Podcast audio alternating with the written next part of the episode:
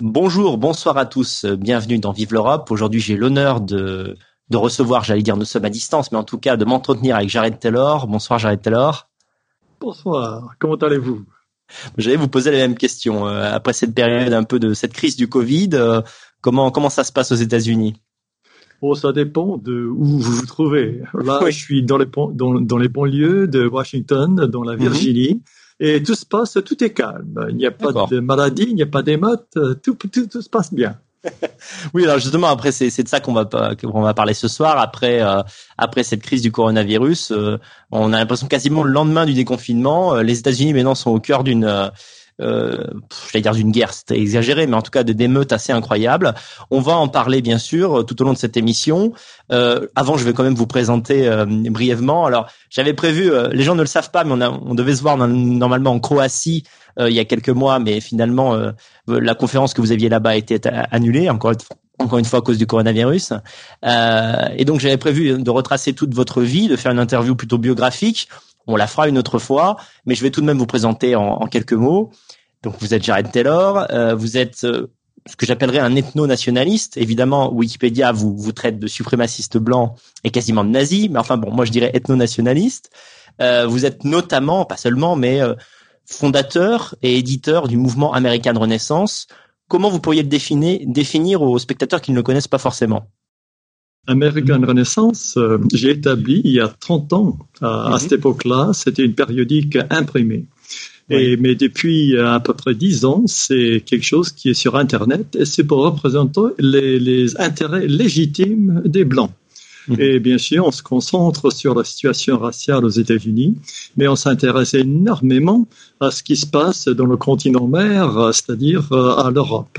Et tout ce qui se passe en Europe de l'Est, Europe de l'Ouest, et aussi ben, partout dans les, dans les pays d'implantation européenne, comme l'Australie, le Canada. Et nous nous intéressions beaucoup parce que pour nous, partout, euh, c'est le même peuple et la même lutte. Mhm. Très bien. Moi, je crois que c'est assez clair et je me, retrouve vraiment dans cette ligne-là. J'ai oublié de dire quelque chose de très important. Vous êtes actuellement persona non grata en Europe, euh, notamment dans l'espace Schengen. Alors, qu'est-ce qui s'est passé? Pourquoi, en fait? Qu'est-ce qui a justifié cette interdiction? On ne m'a rien dit à ce sujet-là. Et c'était la Pologne, apparemment, qui a émis ce décret d'expulsion. Et en principe, j'aurais le droit de revenir en Europe à partir du mois de septembre 2021. Mhm. Et c'était une expulsion qui, a, qui aura duré trois ans. Et c'était, j'ai compris que j'étais exclu de l'Europe seulement parce que j'allais venir en Europe. On n'a pas prévenu. Je suis arrivé à l'aéroport de Zurich et on m'a reflé à l'aéroport en me disant que j'étais persona non grata.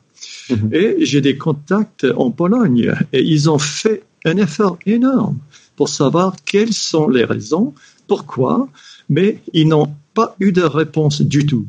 Mais il est vrai que euh, j'ai fait quelques petites conférences quand j'étais en Pologne, en Varsovie, et il y avait des tentatives là, par la police de savoir ce qui se passait.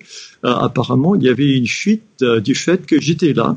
Mais bien sûr, ce que je faisais, je, je contrevenais aucune loi.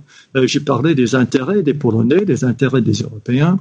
Et mes camarades polonais, ils se disent qu'après avoir démasqué euh, comment dire, un informateur, euh, traite, c'est peut-être un mot un peu, un peu fort, mais par, euh, parmi leurs membres, il y avait quelqu'un qui était en contact avec la police polonaise et ils ont décidé que c'est probablement lui qui a eu, euh, enfin, qui a, a, fourni à la police des renseignements faux sur ce que j'ai dit, sur ce que j'ai fait, et voilà le décret.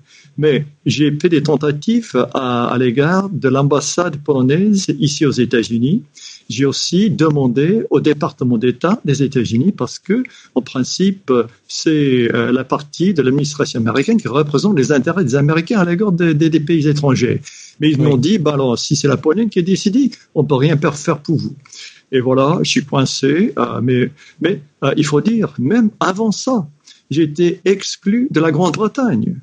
Mais Sa Majesté, euh, elle, avait quand même la gentillesse de me prévenir par avance.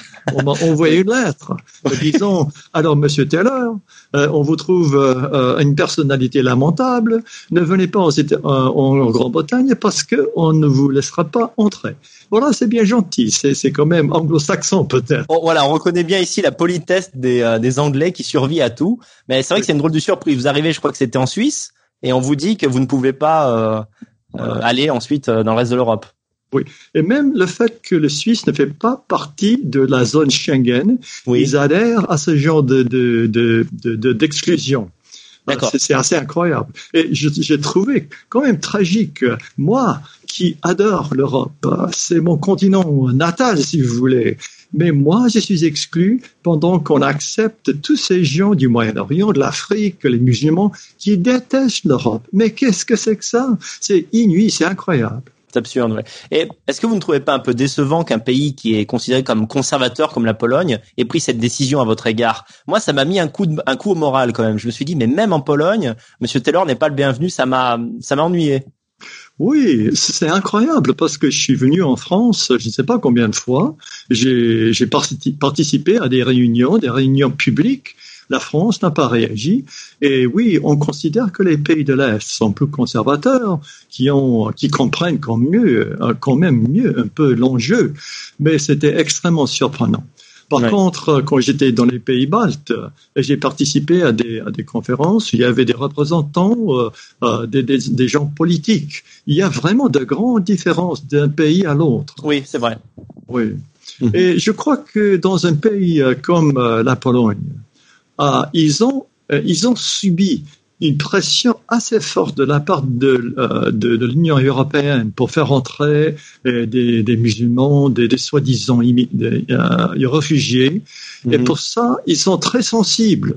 Ils essaient de montrer au monde entier que non, non, non, ils ne sont pas racistes, ils ne sont pas nazis. Ils sont peut-être un petit peu nationalistes, mais pas pire que ça. Et donc, quand il y a quelqu'un qui parle franchement en termes de euh, l'avenir de, de l'homme blanc, moi, je le fais. Pour eux, ça, ça fait peur. Même si, même si, on, on, de point de vue fondamental, mon point de vue n'est pas différent des leurs. Je suis peut-être un petit peu, un petit peu plus franc, mais voilà, notre mhm. opinion sur l'avenir de la Pologne, c'est essentiellement la même. Je comprends ce que vous voulez dire. En fait, c'est en quelque sorte donner des gages pour leur permettre de continuer à mener cette politique identitaire, c'est-à-dire non, nous on veut pas trop de musulmans en Pologne. Du coup, quand j'arrête Taylor vient, bon bah voilà, on, on, montre que on est on est d'accord avec Bruxelles et qu'on fait attention, euh, on est voilà. Oui, vous avez très bien dit. Je crois que c'est ça leur raisonnement. Et c'est tant pis pour moi, mais à la limite, c'est leur décision à eux. Je suis pas rancunier de ce point de vue-là, mhm. mais j'attends la fin de mon exclusion pour revenir en Europe, un, un continent que j'adore visiter. C'est ça. Fin 2021, ça, vous avez dit? Ah oui, enfin septembre 21, oui. D'accord, d'accord. Alors pour revenir à l'actualité, euh, donc euh, il y a eu, enfin depuis une semaine, dix jours, c'est, euh, c'est, on peut dire qu'il y a une affaire qui fait grand bruit aux États-Unis. Donc il y a ce policier qui, en maintenant son, son genou sur le cou d'un, d'un homme noir, a causé. Alors est-ce qu'il a causé sa mort? Alors ça, c'est encore à discuter, à voir avec l'autopsie. mais en tout cas, ça a créé ensuite des émeutes, toujours sur le même principe. Euh, les blancs sont racistes et dès qu'ils ont une occasion, ils vont tuer un, noir euh, gratuitement. Alors avant d'entrer dans la, dans la politique même, je voulais tout de même vous demander, il faut que vous sachiez qu'en France, il y a un stéréotype du policier américain violent et raciste. Est-ce que dans ce stéréotype, il y a, une forme de vérité selon vous, en toute, en, toute objectivité, au-delà de nos, de nos idées nationalistes Est-ce que vous trouvez qu'aux États-Unis, les policiers se lâchent? À vrai dire, non. Peut-être il y a 50 ans, c'était le cas. Mais comme vous devez très bien comprendre, aux États-Unis, quand il y a même une mort ambiguë qui a été provoquée par un affrontement entre un policier noir, un policier blanc et un criminel noir. Mhm. C'est le grand bruit. C'est vraiment à la une. Et la personne, l'officier de police, peut être limogé très très facilement. Chaque officier de police aux États-Unis comprend très bien que leur carrière pourrait être finie. Ils pourraient aller en tôle, ils pourraient être très très facilement sacrifiés si les Noirs se mettent en, en, euh, colère. Donc, euh, non, l'idée qu'il y a des policiers blancs qui sont un peu à la chasse des Noirs, mhm. non, absolument pas. Et à vrai dire, il y a beaucoup d'enquêtes très sérieuses à ce sujet. Et on regarde tous les, enfin, tous les événements par tous les côtés pour savoir si, par exemple, les officiers blancs sont plus aptes à tuer un criminel que les officiers hispaniques ou noirs. Et on trouve aucune évidence que ce soit le cas.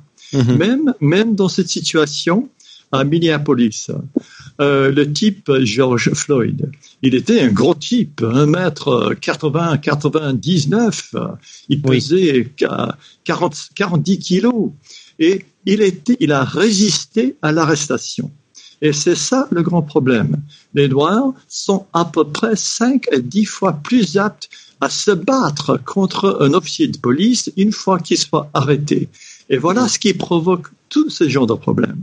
Mhm. Et George Floyd, même avec euh, les mains en menottes, il était impossible d'une équipe de trois officiers de le faire entrer dans la voiture de police pour l'amener à la poste de police pour, euh, euh, pour, pour, la procédure normale. Il mhm. résistait à ce point-là.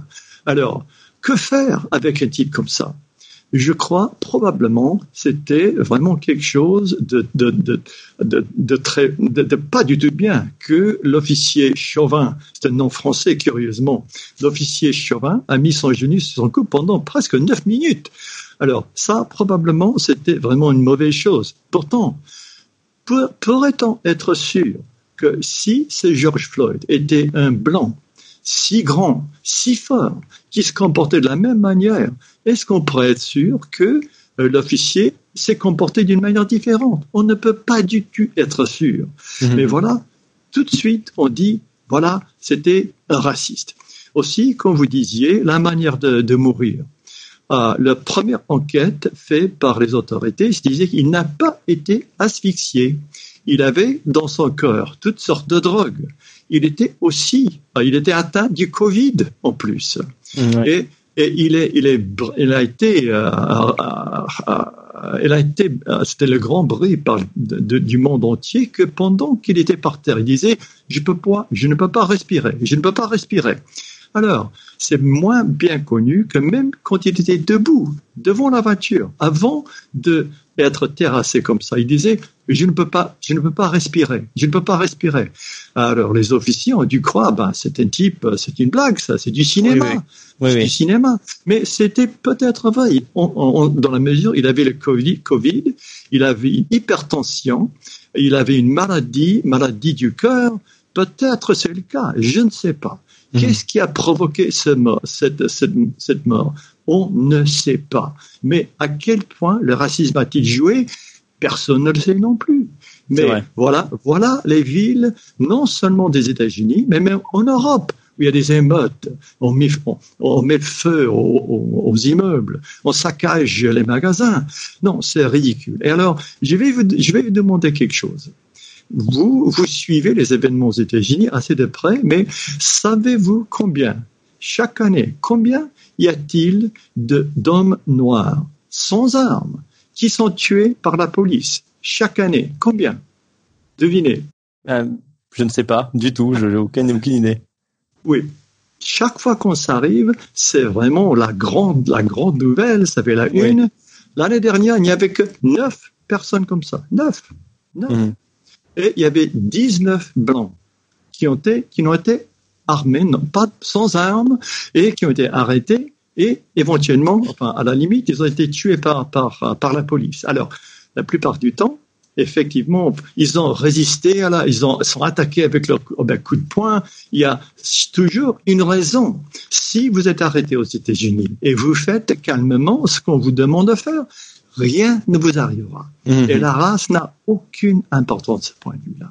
Et chaque fois, quand on examine les faits et on compare les événements qui sont pareils, alors qu'est-ce qui, qu'est-ce qui arrive avec un homme noir? Et qu'est-ce qui arrive avec un homme blanc dans les mêmes circonstances? Les mhm. scientifiques ont vraiment cherché cette question d'un point de vue approfondi. On trouve pas de différence. Ça étonnerait les Français et ça étonne les Américains parce que c'est quelque chose qui n'est jamais révélé dans les grands médias. Il faut chercher dans les, dans les, dans les journaux, et dans les périodiques scientifiques, criminologues, pour connaître la vérité. Et je vais donner un exemple très récent.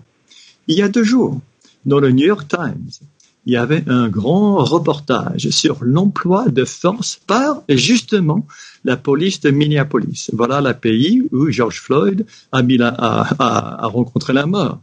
Et ils ont dit, si vous êtes noir en Minneapolis, la possibilité d'être malmené physiquement par la police est sept fois plus élevée que si vous êtes blanc. Sept fois plus élevée. Alors, ça a l'air atroce. Oui. Mais, mais mais ce que le New York Times a manqué de dire, ils n'ont pas du tout parlé de taux de criminalité. C'est comme on disait, alors les hommes qui habitent à Minneapolis sont sept fois plus aptes d'être malmenés par la police que les femmes, sans dire que les hommes commettent bien plus de crimes, sont arrêtés bien plus souvent, peut-être dix fois plus souvent alors le chiffre n'a aucune importance sans contexte de criminalité. Je comprends. la statistique est incomplète en fait, donc ça fausse totalement l'analyse.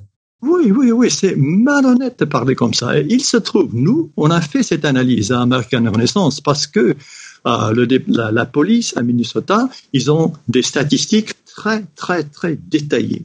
Et mhm. on a découvert que les Noirs au Minneapolis sont, selon la crime, entre 8 et 12 fois plus aptes à être arrêtés. Donc, leur possibilité, le taux de contact avec la police, leur taux d'être de, arrêtés, c'est même plus que sept fois plus élevé que chez les Blancs. Donc, de ne pas avoir parlé de ça, c'est au moins, au moins, vraiment la carence inexplicable ou bien c'est la malhonnêteté. Mhm. Mais c'est ce genre de reportage qui a attisé le feu, le feu et tout le monde en Amérique croit que ah la police ah systématiquement raciste. Et voilà les résultats. On a le sentiment que c'est l'aspect, c'est la dramaturgie, je dirais, de la scène qui a fait que la gauche a utilisé ce moment-là, je dirais, à la fois le geste du genou sur le cou qui est quand même très visuellement choquant euh, quand on ne connaît pas les méthodes policières et aussi le fait que la vidéo incomplète qui est montrée on voit euh, cet homme noir qui dit j'arrive pas à respirer, j'arrive pas à respirer. On a vraiment un peu le sentiment, à le regarder de prime abord, que c'est un meurtre volontaire. Donc la gauche a évidemment utilisé ça comme d'habitude. Euh, et ce que j'allais vous demander, c'est il y a eu dans, précédemment ces 20 dernières années, 30 dernières années, des des émeutes euh, ethniques aux États-Unis, on peut quand même le dire, en particulier des rébellions de, de, de, de noirs un peu partout dans le pays. Est-ce que vous trouvez que là, il y a un pas a été franchi ou est-ce que finalement c'est du pareil au même et vous avez un sentiment peut-être de déjà vu euh... On peut dire les deux. Oui. C'est quelque chose de traditionnel aux États-Unis. Les Noirs, bah, même s'il n'y a pas, même s'il n'y a pas de provocation, c'est peut-être méchant à dire, mais s'il y a un nombre de Noirs, un grand nombre de Noirs assemblés quelque part, ah, il y a toujours la possibilité qu'il y aura du saccage et des émeutes, et les gens vont, les gens vont commencer à se tuer entre eux. Ça, c'est une vérité lamentable en Amérique. Mais mhm. Ce qui est différent, ce qui est différent maintenant, il y a deux choses. La première, c'est que les environs qu'on a saccagés, maintenant, c'est pas dans les quartiers noirs. Ça a été dans le centre-ville des grandes villes des États-Unis, au centre même de Manhattan, au centre de Chicago. À Chicago, on appelle ce qu'on appelle, on a ce qu'on appelle le, le Magnificent Mile, le mile magnifique pour les grandes boutiques, les boutiques de mode. Ça, pour la première fois, ce genre de quartier était saccagé. Ça, c'est tout nouveau. Et il y a autre chose, c'est le nombre de blancs qui ont participé.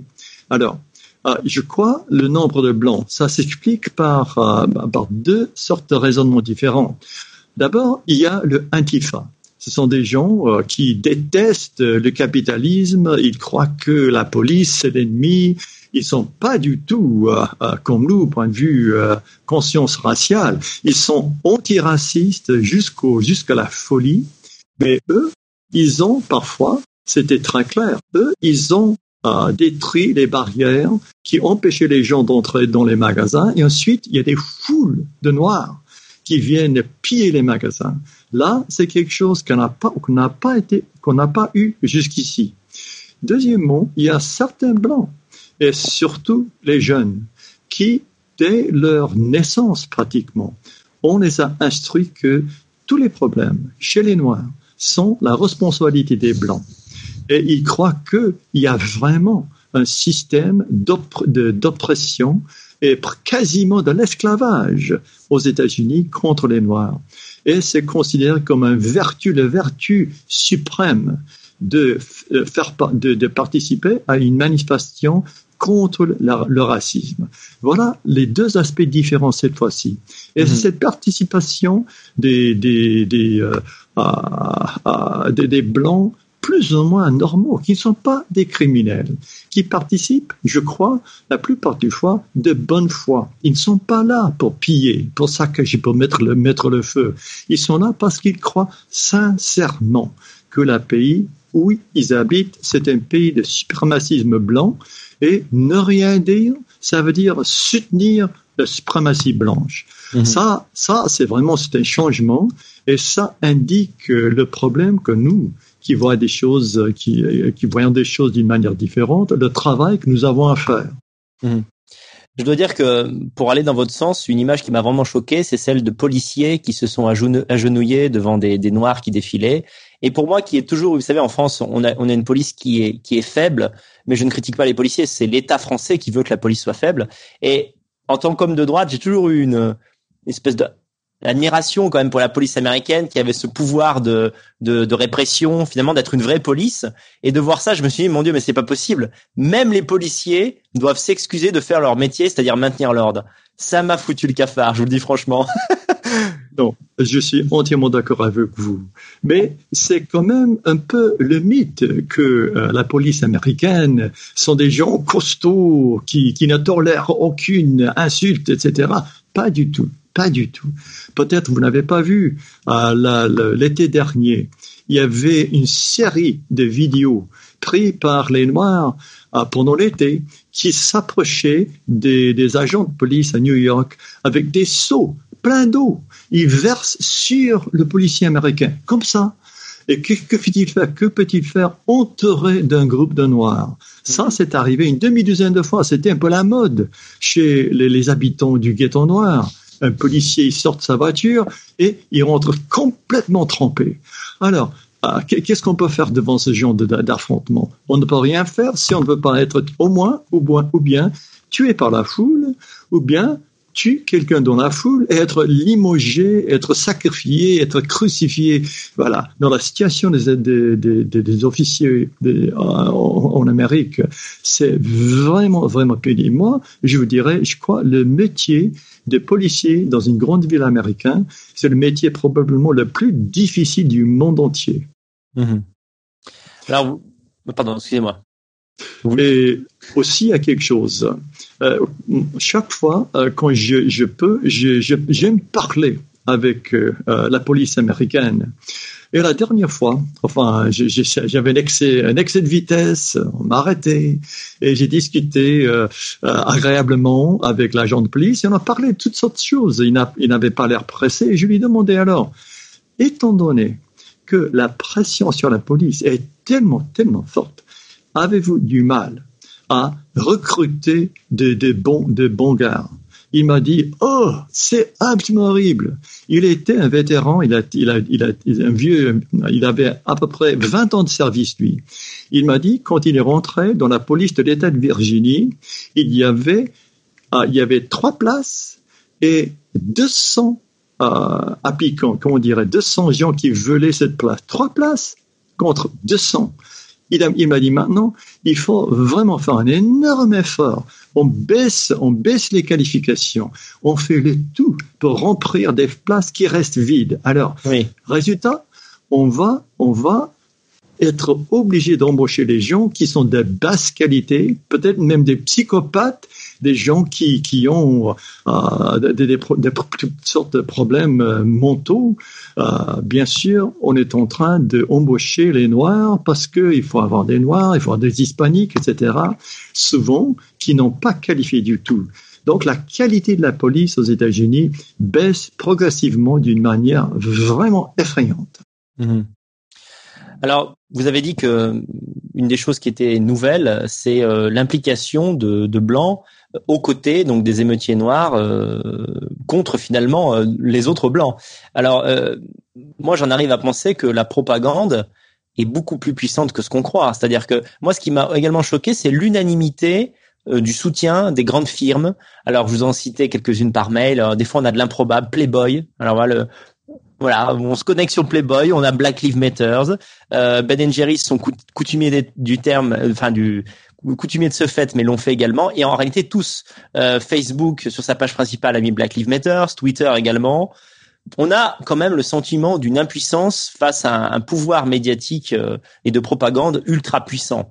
Euh, J'en arrive à comprendre les gens. Je comprends que les gens qui ne sont pas politisés euh, suivent ce, ce train-train. Mais la question, c'est comment comment contrer cela En fait, on a on a l'impression d'être désarmé. Ça, c'est le travail euh, de vous et de moi, justement. Mmh de faire le mieux que la vérité soit connue par au moins un certain nombre d'Américains. Euh, je viens de parler de cet article malhonnête dans le New York Times et je, je souligne le fait que c'était un article très détaillé avec une grande carte de la ville de Minneapolis indiquée où étaient des problèmes avec la police et les Noirs, etc., etc., mais sans fournir, fournir les renseignements vraiment essentiels pour comprendre que ce qu'il racontait, c'est absolument, avait aucun sens. Et, mais ça, on répète, on répète, on répète. Et l'américain moyen, comme le français moyen, il n'a pas il n'y a pas de possibilité de croire autrement. Et en même temps, comme vous devez savoir, euh, nos émissions YouTube, euh, et nos, toutes nos tentatives de faire le Twitter, Facebook, nous sont, nous sont reprimés vraiment d'une manière euh, systématique maintenant. Mais c'est vraiment notre travail, nous qui avons compris ce qui se passe. C'est notre devoir d'en parler. Et je peux vous dire que notre site Internet, euh, même avec la répression, euh, nos, nos vidéos YouTube, même si selon les algorithmes, ils n'ont pas suggéré aux lecteurs, aux visionnaires, ça monte. Il y a vraiment une prise de conscience chez, chez les Blancs que ce qui se passe maintenant, c'est vraiment insupportable et que va, ça va vraiment c'est vraiment le contraire de la réalité. Mhm. Je crois que ce que nous faisons, ce n'est pas en vain. D'accord, oui, je le crois aussi, bien sûr. Sinon, je ne continuerai pas. Mais c'est vrai que il y a des jours plus difficiles. Il y a vraiment des jours où on se dit, on a, on est en bas de la montagne, en fait. Oui, il y avait peut-être vous n'avez pas vu parce qu'il y avait la garde nationale qui a été appelée à, à maintenir la paix, et il y avait une vidéo vraiment navrant de certains gardes en uniforme. Et euh, il y a une femme noire qui s'approche et elle leur dit alors, vous êtes des blancs euh, vous bénéficiez, vous bénéficiez des privilèges des blancs et votre race a, opprimé ma race à moi. Alors mettez-vous à genoux et en uniforme avec leur fusil, leur fusil d'assaut, ils se mettent à genoux. Mon Dieu.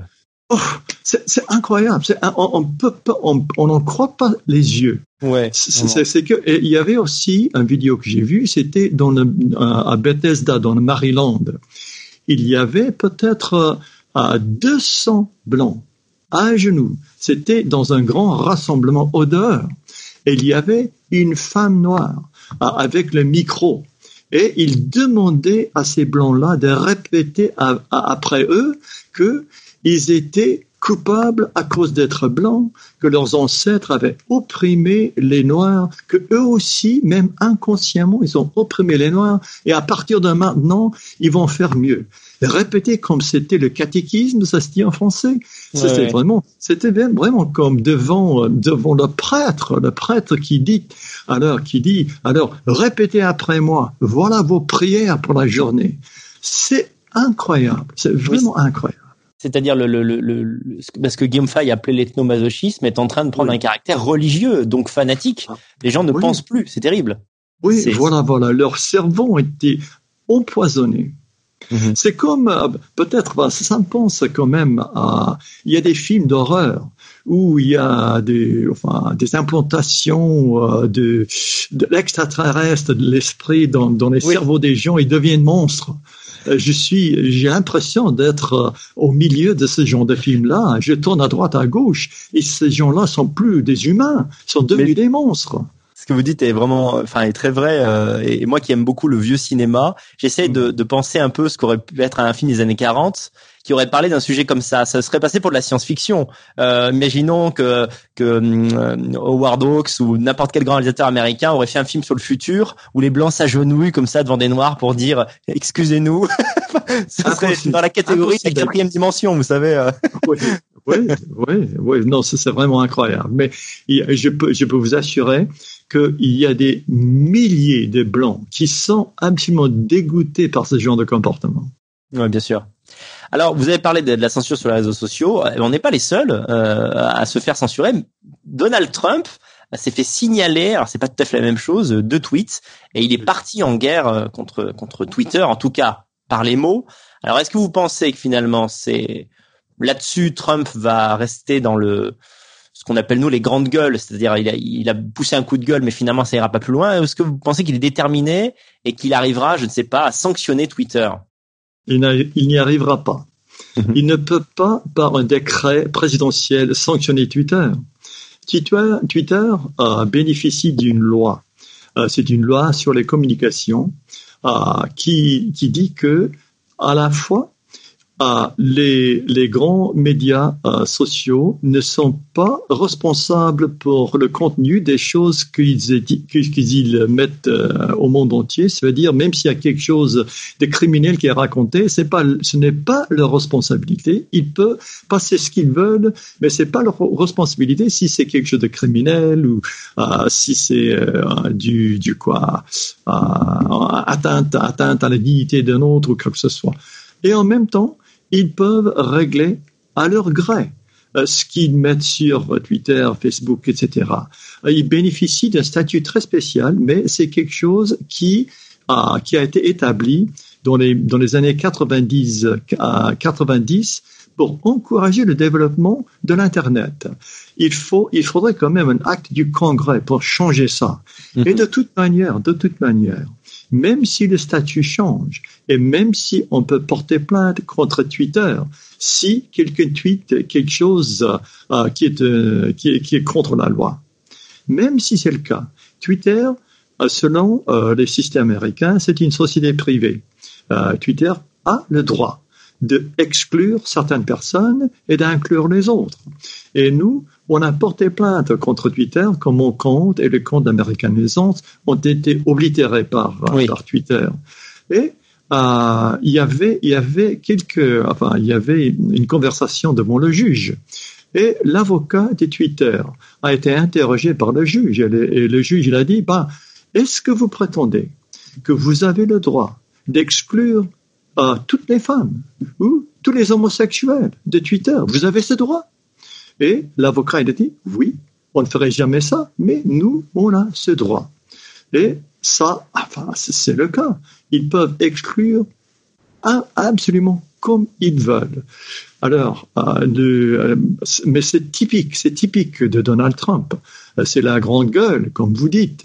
Mais les résultats, c'est quoi? Depuis longtemps, il a dit il y a de la censure contre les conservateurs, contre les, gens qui soutiennent Donald Trump. Mais il a dit, est-ce que vous savez, il y a quelques mois, il a dit la solution, c'est d'être mieux que les autres. être mieux que les autres. Être quoi? Plus raisonnable, plus convaincant? Ça ne change rien. Moi, je mm. crois que ce que j'ai fait sur Twitter, YouTube, c'est raisonnable, c'est convaincant. Ça ne change rien. S'ils n'aiment pas ce que moi j'ai dit, ce que vous, vous dites, alors, pouf, disparu. Mais c'est effrayant. Finalement, c'est Twitter qui pourrait euh, vraiment supprimer le compte de Trump. Je pense qu'ils ne le feront pas pour des raisons diplomatiques, mais en réalité, ils en ont le pouvoir. Euh, ah selon ce que vous venez d'expliquer, ils auraient le droit de le faire. Ah oui, ah oui, absolument, ils n'ont rien. Mais moi, ce que j'ai toujours pensé, c'est ce que c'est ce que Donald Trump. Et vous connaissez peut-être l'équivalent de Twitter qui s'appelle Gab. Oui. C'est vraiment un forum pour euh, la liberté de la parole. Mais c'est tout petit, c'est minuscule par rapport à Twitter. Ce que Donald Trump devrait faire. La promotion de Gab, oui. Il, il, a, il devrait lui-même supprimer son compte Twitter et transférer son compte à Gab. Il a maintenant quoi 6,5 millions de gens qui le suivent. Alors il serait obligé d'ouvrir un compte Gab. Et d'un seul coup, Gab deviendrait quelque chose de sérieux. C'est vrai. C'est marginal. Maintenant, c'est marginal. Mais lui, à lui seul, il pourrait transformer le statut de Gab. C'est vrai, c'est vrai. Il n'a pas fait. Il n'est peut-être pas assez conseillé là-dessus, ou alors je ne sais pas, il veut pas. Dire, à, vrai dire, je ne, je ne, peux pas te dire. J'ai pas de contact euh, à l'intérieur de la Maison Blanche, mais quelqu'un comme Stephen Miller, peut-être vous avez entendu le nom de ce type. Oui. Il a été hautement et fortement critiqué parce que ah, il y avait un de ses collaborateurs euh, il y a dans le passé qui a révélé le fait que lui, il lisait les articles sur notre site internet American ah. Renaissance. Oui, c'est un type qui, lui, il comprend ce qui se passe. Il est un des conseillers de Donald Trump, Stephen Miller. Probablement, il a l'intelligence de lui dire il faut faire quelque chose de ce, genre. Mais j'ai jamais eu contact avec lui. Mais il y a probablement les gens dans son entourage qui croient, qui comprennent ce qui se passe. Mais on dit souvent euh, de Donald Trump que lui, il a toujours l'avis de la dernière personne avec qui il a parlé. D'accord. Il est très facile à influencer. Il ne lit jamais de livres, il regarde la télé et c'est tout. Et c'est un type qui, quant à moi, n'a jamais systématiquement pensé à quoi que ce soit, sauf peut-être euh, draguer les femmes ou bien peut-être euh, acheter et vendre de la propriété euh, dans la ville de New York. Ce n'est pas un type sérieux, ce n'est pas un type qui réfléchit d'une manière systématique à quoi que ce soit. Mais vous avez été déçu par, son mandat ou vous le saviez à l'avance qu'il avait cette légèreté qui ne permet pas de changer les choses en profondeur? Oui, enfin, j'avais quand même quelques espérances. Il a dit, par exemple, que dès le début, euh, il allait annuler un décret de, du président Obama qui donnait de l'amnistie aux immigrants clandestins aux États-Unis qui ont été amenés en tant qu'enfants. Oui. Enfin, même amenés en, en tant qu'enfants, vous êtes quand même un, un clandestin, vous êtes là sur un territoire contre la loi. Il a dit qu'il allait annuler ce décret d'Obama. De, de, de, euh, il n'a pas fait. Oui. Il a aussi, il a dit que une fois à la Maison Blanche, il allait changer le euh, juste, euh, euh, juste, euh, quoi c'est? Juste, euh, par la citoyenneté par euh, par l'endroit de naissance. Il y a juste sans gris. bah, de toute façon, si vous êtes si vous êtes là en tant que femme clandestin et vous avez Oui. un enfant euh, l'enfant naît sur le territoire américain, même si la mère est immigrante clandestine, voilà, citoyen américain. Ça, c'est le système américain. Dans le passé, vous avez un système pareil en France. Il a, promis d'annuler ça, au moins de faire, le, faire de mieux pour que ça soit changé. Il n'a rien fait. Il y a toutes sortes de choses de ce genre. Enfin, il a promis, bien sûr, de construire ce mur. Oui. Il a, il a promis aussi qu'il a, il allait renvoyer chaque immigrant clandestin qui se trouve aux États-Unis. Il a vraiment très peu fait. Mais, Mhm. par contre, à ce qu'auraient fait les démocrates, il faut dire qu'il a 20 sur 20. Parce C'est ce que j'allais vous dire, c'est-à-dire c'est paradoxal parce que nous, évidemment, avec nos idées, nous sommes déçus. Et d'un autre côté, pour la fin de l'année 2020 et pour le, la prochaine campagne, on a du mal à se dire qu'on va voter. Enfin, moi, je vais pas voter, mais que vous allez voter autre chose que Trump, parce que en, en face, c'est l'enfer. Oui, oui, justement. Et- mais on se demande, on se demande quand même si peut-être vous avez suivi ici en Amérique, euh, les, on a ce groupe euh, violent, le Antifa. Oui. Mais on n'a pas poursuivi l'Antifa pour violence, pour complot de violence, du tout, du tout. Tandis qu'il y avait un groupe qui s'appelle les Proud Boys. Euh, C'était un groupe sur, euh, majoritairement blanc, mais pas exclusivement blanc. Et ils sont, euh, ils sont, ils sont, ils ont défendu Donald Trump. Ils sont pro-américains, ils sont nationalistes, et eux, ils ont été poursuivis en justice. Hmm. Et on se demande alors, si c'est le cas, sous une présidence Donald Trump, qu'est-ce qui arrivera si nous habitons dans un pays qui est gouverné par Joe Biden ou Oui. autre démocrate En plus, jusqu'ici, ce que j'ai dit, je, je peux dire vraiment n'importe quoi. Et sauf si je ne provoque, si je n'incite pas la violence directe, c'est couvert par le premier amendement. Mhm. Mais je peux très bien imaginer que non seulement on soit censuré par Twitter, on pourrait être poursuivi, poursuivi. Vous en France, vous en Europe, souvent vous avez des lois. Oui. Alors, Ah, les lois, les, les liberticides. Nous, on n'a pas encore arrivé à ce point-là, mais sous les démocrates, je peux quand même imaginer quelque chose de pareil. Oui, ouais, les lois peuvent changer effectivement. Alors, autre euh, décision, en tout cas déclaration de Trump plutôt, c'est de classer les antifas comme organisation terroriste. Encore une fois, quel est le cadre légal de tout ça? Est-ce que c'est du sérieux ou est-ce que encore une fois, il a jeté comme ça en l'air euh, comme un feu d'artifice? Ça, je ne sais pas encore. Mhm. Il faudra, ah, pour que l'antifa soit traité comme des terroristes, il faut toute une procédure légale et administrative. Oui. Ça n'a pas encore eu lieu. Et je ne suis pas persuadé que Donald Trump va poursuivre cette idée jusqu'au bout. C'est un type qui dit à peu près n'importe quoi selon, mhm. selon son humeur. Mais c'est une très bonne première étape. Euh, j'espère qu'il y aura des, des, des, suites de cette déclaration. Mais jusqu'ici, c'est seulement une déclaration. Mhm. Si, si on, a, on a des lois qui ont été établies pendant euh, les années 30 et 40 contre les gangsters. Et on appelle ces lois RICO, R-I-C-O. Et c'est pour euh, empêcher les organismes qui, qui organisent les crimes interétatiques. Et si vous, vous voyagez d'un État à un autre pour commettre des crimes, et c'est ce que fait les antifas, les gens qui arrivent dans un autre État pour saccager euh, les magasins, ça, on pourrait très bien pour les poursuivre sous les lois RICO. Ils n'ont pas fait. Alors, s'ils commencent à faire ça, il n'a même pas besoin de leur désigner comme organisme terroriste. Mais mhm. il n'a pas fait. Très bien. Alors j'arrête Taylor, on va faire une pause technique de quelques minutes. On revient tout de suite dans la seconde partie de l'émission. Merci. Vous avez préfacé, et je vous en remercie, le, dernier livre de Guillaume Fay, Guerre civile raciale. Euh, Guillaume Fay m'avait demandé de vous le demander et vous avez accepté. Euh, J'en parle parce que dans un chapitre du livre ou dans un sous-chapitre plutôt, euh, il, euh, il parle de la situation aux États-Unis. Très brièvement, je pense parce que Guillaume simplement n'avait pas une connaissance États-Unis aussi bonne de, de, que, que celle qu'il avait de la France, qui est logique. Euh, et il se demande si une guerre civile à dimension ethnique, ethno-raciale, ne pourrait pas commencer aux États-Unis. Alors, ce qui peut nous faire pencher vers cette idée, c'est le fait que l'armement aux États-Unis est beaucoup plus euh, répandu, l'armement citoyen existe alors qu'il n'existe pas en France. Euh, comment vous voyez la chose? Est-ce que pour vous c'est une situation qui, qui peut rendre les États-Unis plus explosifs, ou au contraire est-ce que ça permet aux blancs aux États-Unis de se protéger, au contraire de ce qui est ce qui est le cas en France? C'est une question à laquelle j'ai réfléchi un peu. Mm-hmm. Et il est vrai qu'il y a beaucoup d'armes entre les mains des, civils en Amérique. Et il y a tout, un groupe d'Américains blancs, des jeunes blancs, qui achètent des armes vraiment de guerre, des ER-15 comme on dit. Mm-hmm. Et ils ont tout un équipement euh, de, pistolets et d'équipements euh, stratégiques, etc. Mais où sont-ils? Où sont-ils? Pourquoi ont-ils acheté ce genre d'armes? Alors, si maintenant ce n'est pas l'occasion de s'en servir, quand est-ce qu'on va s'en servir?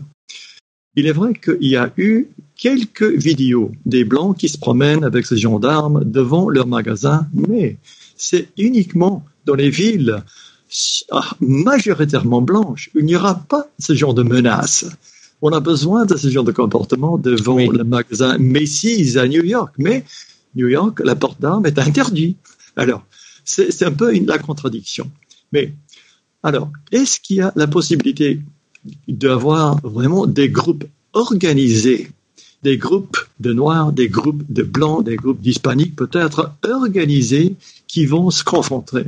Je crois que c'est très, très peu probable. Mm-hmm. Peut-être quelque chose changera dans l'avenir, mais à l'heure actuelle, on n'a pas ce genre d'organisation, surtout pas chez les Noirs. On n'a pas ce qu'on appelle les milices aux États-Unis. Mais ce genre de choses, ce sont des groupes qui se trouvent surtout dans les États qui sont majoritairement blancs, où il n'y aura pas ce genre de menace.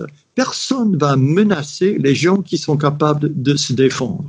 Hmm. Ce qui pourrait changer l'affaire, si c'est au lieu de saccager les, les magasins, si les Noirs commencent à arriver en groupe, en bon lieu, dans les États où la porte d'armes est reconnue.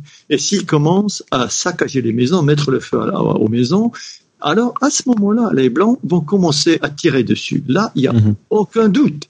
Mais jusqu'ici, les Noirs n'ont pas fait. et ils sont pas si stupides de faire quelque chose comme ça. Pour mhm. moi, l'idée d'une guerre organisée, c'est très difficile à imaginer.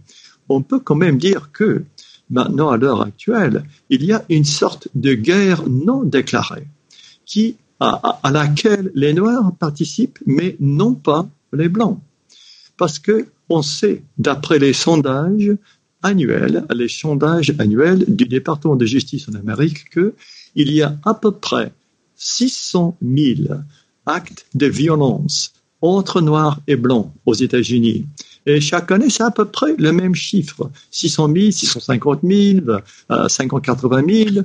Et parmi ces actes de violence, 80 à 85 sont commises par les Noirs contre les Blancs.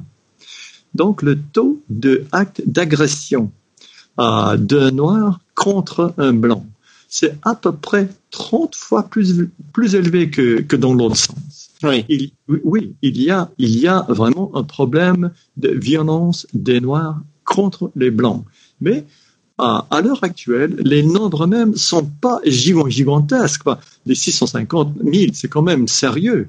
Mais les hommes blancs n'ont pas encore réagi. Alors, euh, dans l'avenir, pour réagir d'une manière organisée, d'avoir des patrouilles des blancs qui protègent les quartiers blancs contre les agressions noires, j'imagine difficilement que ça arrive. Mhm. Et je peux très plus, euh, bien plus facilement imaginer de temps en temps des émeutes, comme on a vu jusqu'ici, mais les, les émeutes sont en train de s'apaiser et la vie va continuer comme toujours. Oui, oui toujours cette guerre, cette guerre non déclarée à laquelle les Noirs participent d'une manière individuelle. C'est pas organisé, c'est individuel. Et je peux très mhm. bien imaginer que ça se continue. Vraiment une guerre difficile à imaginer. Oui, c'est-à-dire que à la limite le seul camp qui pourrait être organisé, ce serait le camp blanc. Mais là, l'État interviendrait et l'État est quand même très puissant, donc euh, c'est difficile d'imaginer euh, le développement de ce de cette guerre au sein d'un pays euh, sans qu'il y ait une intervention, même même d'un un président des républicains.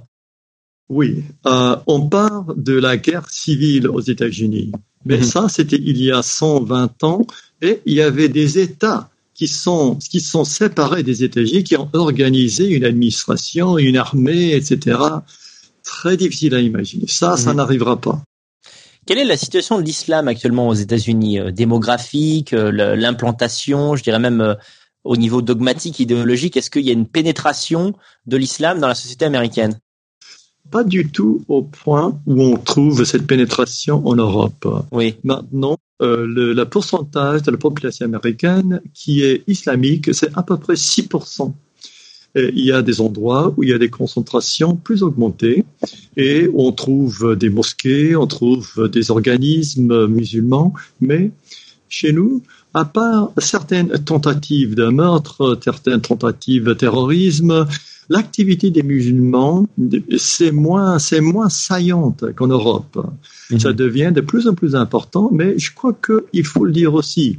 Le nombre de prêtres, de d'imams vraiment exaltés et qui prêchent la violence, il y en a moins ici aux États-Unis qu'en Europe. J'ai l'impression que les, vraiment les fanatiques et vous, vous n'avez, euh, de toute façon, les nombres sont bien plus grands en, Europe.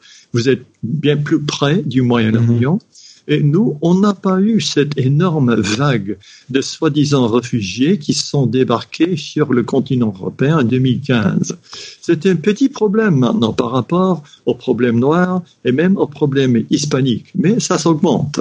Mhm. Alors, euh, au niveau de la population blanche américaine, euh, quel est votre votre point de vue, je dirais, sur la, la santé morale du peuple blanc américain? J'essaye de préciser ma question. Est-ce que vous avez le sentiment euh, que, bah, au fil de, de l'expérience de votre vie, euh, les, les, jeunes blancs d'aujourd'hui ont moins d'énergie, moins de désir de vivre, euh, je ne sais pas, peut-être sont même moins en santé? Est-ce que vous avez ce sentiment-là ou bien c'est une impression qu'on a nous ici en Europe, on a vraiment l'impression qu'il y a une qualité humaine qui est en train de baisser, y compris chez le blanc, pas seulement du fait de l'immigration, mais euh, comme si en fait les gens, euh, je ne sais pas, vivaient plus pour du divertissement que pour accomplir des choses. On a vraiment cette sensation. Est-ce que c'est la même chose aux États-Unis? Il y a quelque chose qu'on peut dire, et c'est le taux de suicide chez les Blancs. Euh, c'est quelque chose qui a augmenté. Il y a euh, surtout chez les Blancs qui n'ont pas fait des études euh, universitaires. Mhm. Il y a toute une classe, la classe ouvrière blanche. On parle des, des morts de désespoir. Les gens qui, qui, qui, ont, qui sont morts de, de l'alcoolisme, qui, ont, qui sont drogués, qui sont suicidés. Et au début, quand les scientifiques, les sociologues ont commencé à étudier ce problème, euh, les gens se moquaient d'eux. Pourquoi vous occupez-vous des problèmes des Blancs? On est arrivé à ce point-là. Mais tous les autres groupes aux États-Unis, l'espérance de vie continue, à monter, monter, monter. Progressivement, ça monte. Mais il y a à peu près euh, 7 ou 8 ans, un groupe de la classe ouvrière blanche. L'espérance de vie a commencé à baisser. C'est quelque chose qui est sans précédent dans l'histoire des États-Unis. Et on se demande pourquoi. Pourquoi ces blancs sont désespérés? Et je ne peux pas, je ne peux pas dire avec certitude, mais j'ai l'impression que ça fait partie aussi de cette miasme, cette, euh, cette atmosphère de culpabilisation des blancs. Quand on parle du racisme, ce n'est pas les gens qui ont fait des études universitaires qui sont accusés d'être racistes. Ce sont les ouvriers, ce sont les, euh, la police surtout, les gens qui travaillent avec leurs mains, la classe ouvrière, ces pauvres, ces pauvres, euh, pauvres bougres de, de, de, petits blancs. Voilà les sales racistes de la société américaine. Hmm. Et je crois que c'est eux qui sont en compétition avec les immigrants, les immigrants clandestins qui sont en compétition pour, pour, pour les travail, qui voient que de plus en plus ils sont déplacés par les gens du Guatemala, du Mexique, de la Chine. Ce n'est pas les avocats, les universitaires, les journalistes qui vont leur travail piqué par les immigrants. Pas du tout. Ce sont la classe ouvrière blanche. Et je crois qu'il est probablement certain, je ne peux pas, je ne peux pas le démontrer scientifiquement, mais ce désespoir chez les Blancs, c'est lié à l'idée que l'homme blanc était tellement dévalorisé. Mhm. Alors, mais vous avez posé une question un petit peu différente, surtout chez les jeunes. Je ne dirais pas, je ne dirais pas que le jeune américain manque de, enfin, de joie de vivre, si vous voulez, d'énergie. Mhm. Non, il a toujours ça, mais euh, ce que ce que je trouve inquiétant chez les blancs, c'est le fait qu'ils sont devenus tellement euh, euh, excédés par des idées gauchistes. Chez les universités, les universitaires, il y a une majorité qui, a, qui, qui, qui, qui va vous dire que le socialisme, c'est mieux que le capitalisme il y a des gens qui vont dire, alors, les pères fondateurs des États-Unis, il faut pas les admirer parce qu'ils étaient des sales racistes. Il y a tout un lavage de cerveau qu'on trouve chez les jeunes qui leur rend vraiment zombies, à mon avis. C'est ça qui m'inquiète surtout. Et c'est pas le fait que, enfin, point de vue euh, santé, énergie, euh, je crois qu'il n'y a pas vraiment un grand changement. Mhm. Sauf que dans le domaine, euh, on part de, enfin, il est toujours le cas aux États-Unis et depuis des décennies et chez vous en Europe c'est pareil. Les mhm. classes les plus intelligentes ont le moins le moins d'enfants. Oui, c'est c'est vrai et pour les blancs et pour les noirs et pour les pour les hispaniques. Et effectivement, ce problème-là, c'est encore plus grave chez les noirs. Les noirs, les femmes noires qui ont une formation universitaire n'ont pratiquement pas d'enfants. C'est mm presque pas possible pour eux. Et, mais ça, au long terme, ça va, euh, ça va assurer la dégénération des blancs. Mais ça, c'est mhm. quelque chose de long terme. Oui, euh, alors justement, j'allais, c'est étonnant, j'allais aller sur ce sujet. On dirait que vous avez deviné la question suivante, parce que euh, alors que je vous, je vous avais pas prévenu de cette question, j'ai vu une statistique récemment qui montrait que, contrairement à il y a 50 ans, la moyenne du premier rapport sexuel chez l'homme blanc euh, était vraiment retardé. C'est-à-dire, je crois que c'est quelque chose comme 21 ou 22 ans, ce qui est beaucoup pour une moyenne, alors que c'était 16-17 ans il y a euh, plusieurs années. ou en tout cas, il y a énormément de l'autre statistique dont je suis à peu près certain, c'est que le nombre de gens vierges, d'hommes vierges jusqu'à 25 ans est beaucoup plus important que que c'était le cas dans le, que ce qui était dans le passé. Alors, est-ce que ce lien un peu qui s'est rompu entre la femme et l'homme n'est pas, euh, enfin moi ça m'inquiète énormément parce que il peut pas y avoir d'avenir pour euh, pour l'Amérique européenne et pour l'Europe tout court s'il y a plus de blancs. Donc moi je me dis comment renouer ce lien de confiance entre la femme et l'homme blanc pour recréer des familles. C'est vraiment quelque chose qui, au-delà de la guerre ethnique, c'est vraiment quelque chose de beaucoup plus important. Oui, c'est un problème intestin chez les blancs pourquoi les blancs ne se reproduisent pas? Mhm. Et le problème, on trouve partout dans le monde blanc. Il y a juste certaines petites populations, les Mormons en Amérique par exemple, mhm. qui ont un taux de naissance qui, qui résulte à une croissance de population.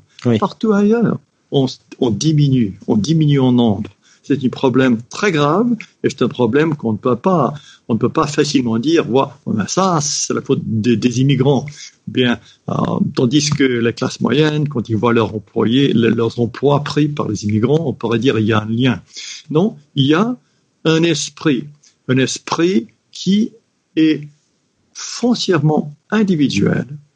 En Amérique, les Blancs surtout, ils ne pensent pas qu'ils font partie d'une communauté qui doit être valorisé, qui doit être soutenu d'une manière jusque dans l'avenir, dans l'avenir lointain. C'est seulement les gens comme moi et vous qui pensent à ce terme-là, qui disent, mais alors, notre groupe humain, notre civilisation a besoin d'enfants et de petits-enfants. Et ça, c'est absolument essentiel pour notre survie. Ça, c'est une mode de pensée qui est tout à fait étrangère à la grande majorité de Blancs. Mais cette question d'être vierge jusqu'à un âge avancé, de ne pas mhm. se marier, oui, c'est un problème. Et en Amérique, on a un mot in, incel. Peut-être vous avez entendu parler. Oui, oui, je connais, bien sûr. Oui. Célibataire involontaire. Ah, et ah, quand j'étais jeune, moi, enfin, c'est toujours chez les garçons, on veut pouvoir coucher avec plus de filles qui, qui vous permettaient. Alors ça, ça c'est de l'ordre nature. Mhm. Mais il y avait très très peu de gens qui n'avaient aucun succès, qui arrivaient à un âge de 20, 25 ans, peut-être plus, vierges, frustrés, frustrés au point où il y a une communauté de gens qui se consolent par Internet et de temps en temps, on a un fou qui, qui se décide, bon, moi, je vais aller tuer toutes les jolies femmes blondes que je peux trouver. Mhm. Ça, c'est déjà arrivé chez nous les gens qui ont été rejetés par les femmes, ils sont frustrés au point où ils vont commettre des meurtres contre les femmes. C'est un phénomène tout nouveau aux États-Unis. Et je me demande pourquoi. Et il y a, il y a la possibilité, enfin, enfin, les jeunes, les jeunes blancs avec qui je parle, parce que je suis pas du tout dans ce milieu-là. je, ne drague pas les filles. Je, je, je comprends, je, je, connais vraiment pas du tout ce qui se passe. Mais apparemment, ce que disent, ce que disent mes, mes jeunes compagnons, vous avez des jeunes hommes qui sont vraiment costauds, intelligents, beaux. Eux, ils couchent avec énormément de filles. Et les filles cherchent, toutes les filles apparemment cherchent à passer au moins un peu de temps avec ce genre de garçons. Mhm. et, au, et, et, le résultat, c'est que les gens qui sont moins attirants, moins costauds, moins beaux, eux, ils n'ont pas accès aux femmes du tout. C'est une mhm. situation vraiment malsaine et à vrai dire, je ne connais que d'une manière abstraite parce que je ne vis pas dans ce domaine. Et, mais tout de même, c'est extrêmement inquiétant. Je ne sais pas quelle est la solution. Au moins, la solution serait d'avoir un sens de communauté, une réalisation qu'il y a toute une civilisation que dépend de notre comportement. Mais mhm. ça, c'est une si, si vous parliez comme ça, aux universitaires américaines, on vous prend comme un fou.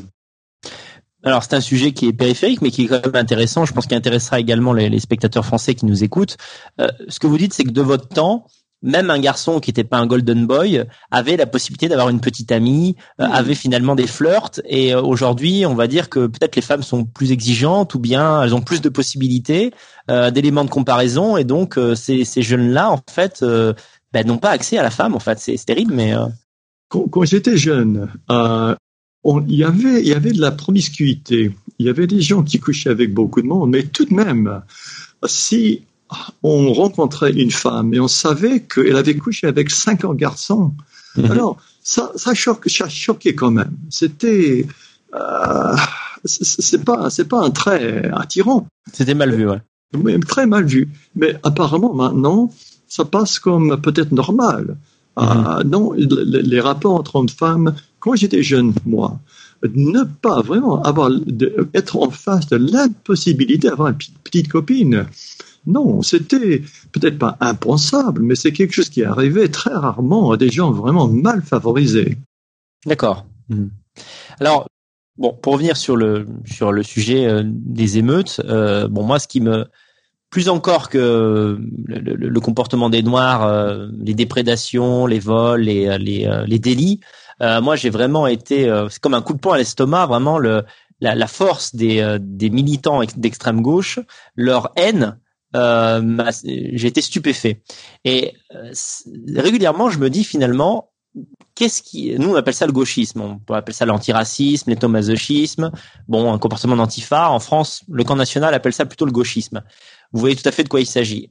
Quelle est selon vous, alors c'est une question très complexe, presque philosophique, mais quelle est l'origine du gauchisme et quel est sa, quel est son moteur? Comment peut-il perdurer alors que à des, gens comme vous et moi, ça paraît aussi contre nature? Ne pas s'aimer, ne pas aimer son histoire, c'est terrible. J'aimerais pouvoir donner une réponse. ah, et j'ai réfléchi à ce sujet depuis 30 mhm. ans. Pourquoi Pour employer le mot de Guillaume Fay, comment l'homme blanc est devenu ethnomasochiste mhm. Et à vrai dire, je n'ai pas de bonne réponse. Il y a peut-être euh, plusieurs composants à ce problème. Euh, on, évoque euh, les pertes des, des deux grandes guerres. C'était vraiment une catastrophe pour notre civilisation d'avoir deux guerres mondiales, vraiment l'un après l'autre. Et cette idée d'avoir provoqué ce genre de tueries, ce genre de massacre, c'était un choc énorme pour l'homme blanc. Mm-hmm. Il y a aussi euh, le fait, il y a des gens qui disent que c'est le problème, c'est le chrétianisme.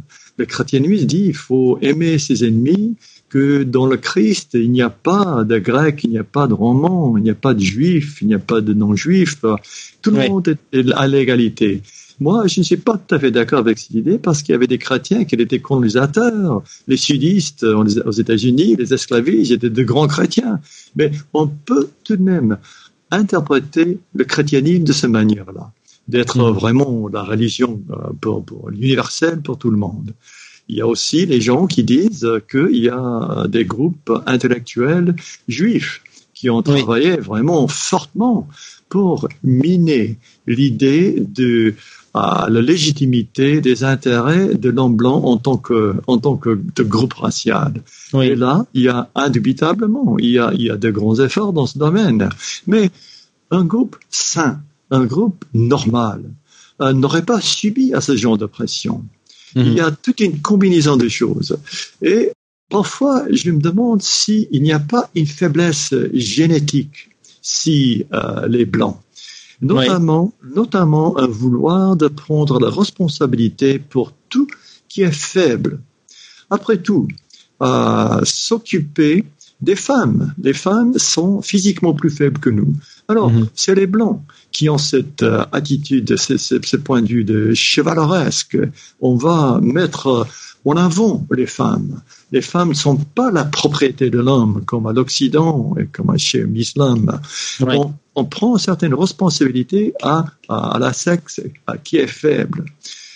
en même temps, c'est nous qui s'occupons de la planète, tout, tout, euh, tout l'environnement, tous les êtres vivants. C'est les blancs qui sont préoccupés par l'écologie. Mhm. Et euh, en même temps, euh, la démocratie, par exemple, la liberté de parole, toutes ces idées-là sont basées sur la conception, une certaine conception d'égalité. Moi, peut-être moi, je suis bien plus fort que vous, bien, bien plus riche que vous, mais la démocratie et la liberté de parole ne m'empêchent de vous exploiter, de vous faire taire si vous me critiquez. Tout mhm. ça sont des idées qui viennent de l'Europe. On n'a pas ces idées ailleurs. Cette, cette, euh, cette, euh, à valorisation de la, des gens qui sont faibles, des gens qui sont étrangers. Et alors, si on est limité des rapports entre blancs, c'est peut-être une bonne chose. On s'occupe des, gens qui sont faibles, des gens qui ont des, problèmes. Mais une fois qu'on a laissé entrer dans nos sociétés des gens qui, qui ne sont pas de notre race, ils ont très bien compris à quel point nous avons ce sentiment, on peut nous exploiter. Et ils ont très bien compris également en Europe qu'aux aux États-Unis, si on dit que, si eux, ils disent que nous avons besoin de vous, nous sommes faibles, nous avons faim, nous sommes pauvres, alors, que font les Européens? Ils ne disent pas, non, non, rentrez chez vous. Votre problème, c'est pas notre problème. Nous avons responsabilité à nos ancêtres à nos enfants pour préserver notre civilisation. Les Européens les Blancs n'ont pas capable de dire ça. Est-ce que le mhm. mot altruisme, ça existe en français, n'est-ce pas? Oui, bien sûr. Altruiste. Je crois que les, les Blancs sont la race la plus altruiste du monde. Mhm. Altruiste d'un point, d'un point vraiment nocif. Eh bien, voilà, c'est une très longue réponse. Au, Lieu de dire, au lieu de dire, je ne sais pas, en, en, en, trois mots, j'ai dit je ne sais pas en 500 mots. non, vous, disons, vous avez ouvert des pistes de réflexion, mais euh, pour répondre à la question, je pense que si vous aviez la réponse, eh bien, on aurait trouvé la solution de, à tous nos problèmes, c'est sûr. Voilà, voilà, mhm. on cherche, on cherche la solution magique. Non, c'est contre la nature. Et c'est un phénomène sans précédent dans l'histoire du monde qu'un groupe qui avait le pouvoir de mhm. maintenir sa position laisse, laisse les autres, les autres qui nous haïssent, entrer dans notre société et effectivement prendre le pouvoir. Mhm. Ah, c'est incompréhensible, c'est incroyable. Et, mais voilà pourquoi. Et ça, c'est quelque chose qui m'intéresse parce que ah, une fois, une fois qu'on a compris ce qui se passe, il est très difficile de rebrousser chemin. Très rarement, on trouve des gens qui ont vraiment compris la dynamique raciale qui, euh, qui on trouve partout dans le monde blanc. Très rarement, il rebrousse chemin et devient gauchiste comme avant. C'est extrêmement rare parce que une fois qu'on a compris le monde, on comprend vraiment tout ce qui, enfin pas tout, mais on comprend bien mieux ce qui se passe dans le monde. Mhm. Et voilà, même si on n'aime pas l'avenir qu'on trouve comme ça, même pas, même si on n'aime pas du tout la vision de ce qu'on voit, ce qui nous attend dans l'avenir, on ne peut pas rebousser chemin parce qu'on voit clair. Même si on voit dans l'obscurité, même si on voit un avenir très obscur, on voit clair et on ne peut jamais refermer les yeux. Mhm. J'ai une petite question sur la. Vous avez évoqué la, communauté juive en France. On, depuis quelques années, euh, on a le sentiment que certains juifs euh, prennent conscience de la, de la, gravité du remplacement ethnique et ont une modification. Je parle d'intellectuels qui passent qui passent à la télé régulièrement. Euh, je pense notamment à Alain Finkielkraut, qui euh, il y a encore une dizaine d'années tenait des discours très très anti-France, anti-français, même avec la culpabilisation par rapport à la Shoah, etc. Et qui aujourd'hui finalement sont sur une ligne non pas raciale, n'exagérons rien, mais en tout cas euh, crypto-identitaire, en tout cas opposée à l'islamisation de la France. Est-ce qu'aux États-Unis, vous avez euh, vous avez le sentiment qu'une partie de la communauté juive est en train euh, bah, de devenir de droite, c'est de se dire bon bah finalement euh, ce, la proportion de blancs qui diminue par rapport aux noirs et aux hispaniques, à terme c'est pas bon pour nous non plus. Est-ce que vous avez ça ou, pas vraiment chez les depuis juifs? toujours, Depuis toujours, on a eu un petit nombre de juifs qui ont très bien compris. Mhm. Et depuis depuis euh, le fondement de l'American Renaissance il y a 30 ans, il y avait toujours des adhérents euh, et des donateurs juifs. Mais mhm. ce nombre, ce nombre est en train de, d'accroître. Là, là, il n'y a aucun problème. Et vous avez encore, oh, mais chez vous en France, à, part de Finkelkraut, vous avez un autre juif. Il a, il a la suicide français. Éric Zemmour, bien sûr. la, différence, c'est qu'Éric Zemmour a toujours eu ses idées. Donc, c'est, il, n'a pas changé. Il y a 20 ans, il avait déjà ce discours. Mais c'est effectivement, il est très intéressant. Ah, donc vous, vous parlez des gens qui changent d'avis. C'est ça, voilà, voilà. Oui, d'accord, d'accord, oui. Effectivement, c'est un des intellectuels les plus connus en France et euh, il est, euh, je pense qu'il serait pas euh, révulsé par par vos discours. Oui, non, j'ai rencontré Eric Zemmour une fois. Ah, oui, on parlait de l'idée que c'était sa maison d'édition, c'était Albin Michel? Ah oui, oui, Albin Michel. Euh, j'avais, j'avais, je lui avais proposé, j'ai pris contact avec lui, j'avais proposé qu'il lise mon livre qui a été déjà traduit en français, et il, ça l'intéressait beaucoup. Et il m'a fait une introduction à Albin Michel, euh, mais euh, c'était une, une, femme dont j'ai oublié le nom, mais euh, des, des, des, rédacteurs, des rédactrices. Elle a lu le, le livre, elle m'a dit non, non, non, non, on peut pas, pas ça. Mais Zemmour lui-même, il a trouvé fascinant ce que j'ai, ce que j'écrivais. Non, c'est un type remarquable, je trouve. Hum, intéressant ça. Je ne connaissais pas du tout cette anecdote. Mais écoutez, pour finir, j'ai une question très embarrassante. Quid de l'avenir du monde blanc? Euh, J'arrête alors. Est-ce que vous êtes confiant? Vous dites ça va être dur, mais on va y arriver Est-ce que vous traversez le monde des espoirs? Une impression, je sais que voilà, c'est difficile à dire, mais. Alors, euh, vous n'êtes pas la première personne à me poser cette question. J'imagine. Et ma réponse est toujours la même. Mm-hmm. Même si on est optimiste, même si on est pessimiste, ça ne change pas notre comportement. Parce que notre comportement découle de devoir un devoir à notre civilisation, nos ancêtres, un devoir à l'égard de nos enfants. Et moi, je changerai rien, même si j'étais convaincu que ce qui nous attendait, c'était l'échec. Je changerai absolument rien, même si le bateau est en train de couler. Il faut absolument que quelqu'un tire les canons. Et le bateau va peut-être pas couler, mais de toute façon, ce que je pense, point de vue possibilité, probabilité, c'est pas un jeu, c'est pas quelque chose je calcule. Alors, est-ce qu'on a un pourcentage 80% euh, de réussite, seulement 60% Non, c'est pas ça, c'est pas ça du tout. Je suis dans le blanc, c'est moi, mon destin, et rien ne changera ce destin. Mmh. Merci pour cette, euh, cette réponse encourageante. En tout cas, bah, c'était un honneur de discuter avec vous. Au plaisir de, de faire un, un, nouvel entretien un de ces jours sur, euh, sur d'autres sujets. Et euh, je tenais à vous dire que vous êtes une source d'inspiration pour, pour beaucoup de militants en France et ailleurs en Europe. C'était vraiment un plaisir. Oh, vous êtes très gentil. Non, c'était pour moi vraiment un plaisir de pouvoir parler avec vous. Merci beaucoup. Merci beaucoup. À très bientôt, Taylor.